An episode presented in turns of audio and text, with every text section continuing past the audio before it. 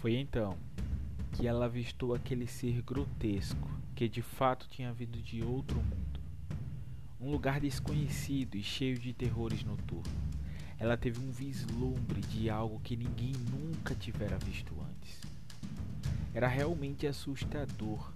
Seu corpo era imenso e sua boca era enorme. Seus olhos que pareciam penetrar-lhe a alma, olhos que realmente parecia tudo enxergar.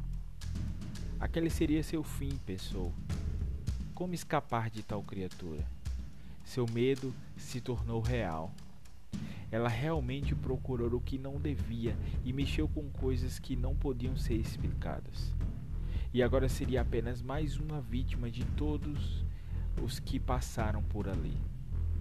Tudo sempre foi considerado uma lenda, mas agora essa lenda se tornara real. A criatura deslizava no ar com aquele clima gélido e pálido. E quanto mais se aproximava, mais aquele clima triste e sem vida se espalhava. Ela ficou pálida, sem conseguir se movimentar.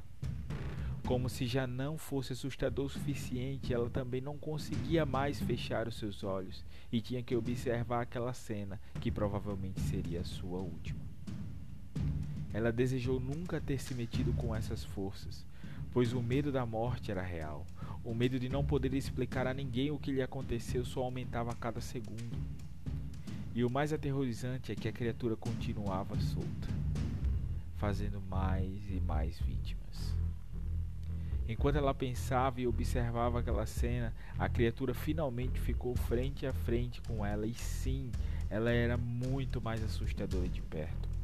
Finalmente conseguiu fechar os seus olhos e sua última visão foi de garras afiadas e negras se erguendo para deferir-lhe um golpe fatal. Esperou por seu fim, de olhos fechados, em pura escuridão.